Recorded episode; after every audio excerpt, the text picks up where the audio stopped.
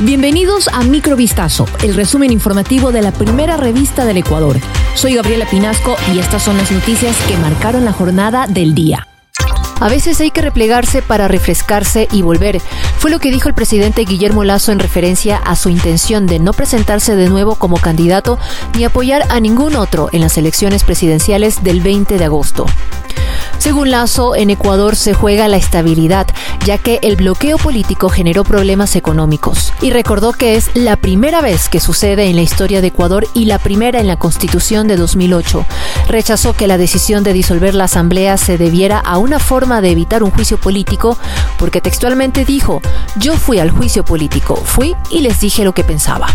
La seguridad, la economía, la política social, la democracia y el medio ambiente integran la parrilla de temas para el debate entre los ocho candidatos presidenciales de Ecuador de cara a los comicios generales del próximo 20 de agosto. Así lo anunció el Consejo Nacional Electoral al delinear los ejes del debate presidencial que se realizará el próximo 13 de agosto, una semana antes de las votaciones. La definición de los temas de discusión los estableció el Comité Nacional de Debates del CNE con base en una encuesta realizada a cerca de 5.600 ciudadanos así como a aportes de organizaciones de la sociedad civil, líderes académicos, gremios profesionales y medios de comunicación. También se han revisado los planes de gobierno de los ocho candidatos presidenciales que se presentarán en fórmula electoral. Walter Fernando BF, alias Pecho Amarillo y líder de los choneros, quedará en libertad en las próximas horas luego de una conciliación con la parte denunciante. Un juez de Manta dispuso la extinción de la acción penal y en consecuencia la revocatoria de las medidas cautelares que pesaban en su contra. La mañana de este martes se realizó la audiencia de juicio directo en contra de tres procesados por presunto robo agravado, entre los que se encontraba Walter Fernando. En la resolución, que reposa en la página de la función judicial, se menciona que la víctima y los implicados llegaron a una conciliación de manera libre y voluntaria. El acuerdo consistió en la entrega de dos mil dólares por el daño causado en el delito de robo de un vehículo. Además, los acusados prometieron no afectar los derechos e intereses de la víctima y pedir disculpas públicas.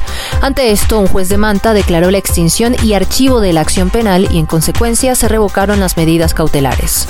Un profesor de educación física es acusado de presunto acoso sexual perpetrado hacia un adolescente de 13 años en Galápagos. Un juez le dictó prohibición de salida del país y grillete electrónico. El hecho habría ocurrido el pasado sábado tras la realización de un partido de campeonato de fútbol en Puerto Ayora, en la isla Santa Cruz. Según la fiscalía, la madre del adolescente denunció que el presunto agresor habría pedido favores de naturaleza sexual a su hijo a través de mensajes de texto.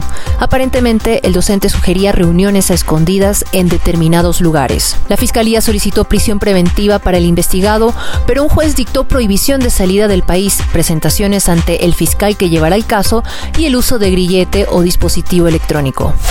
Un sujeto habría intentado secuestrar a dos estudiantes en el sector de La Mena, al sur de Quito.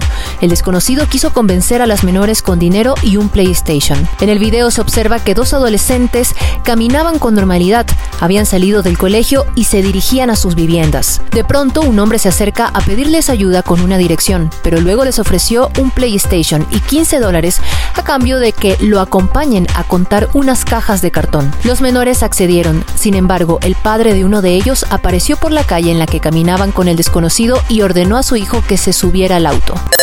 Esto fue Microvistazo, el resumen informativo de la primera revista del Ecuador. Volvemos mañana con más. Sigan pendientes a vistazo.com y a nuestras redes sociales.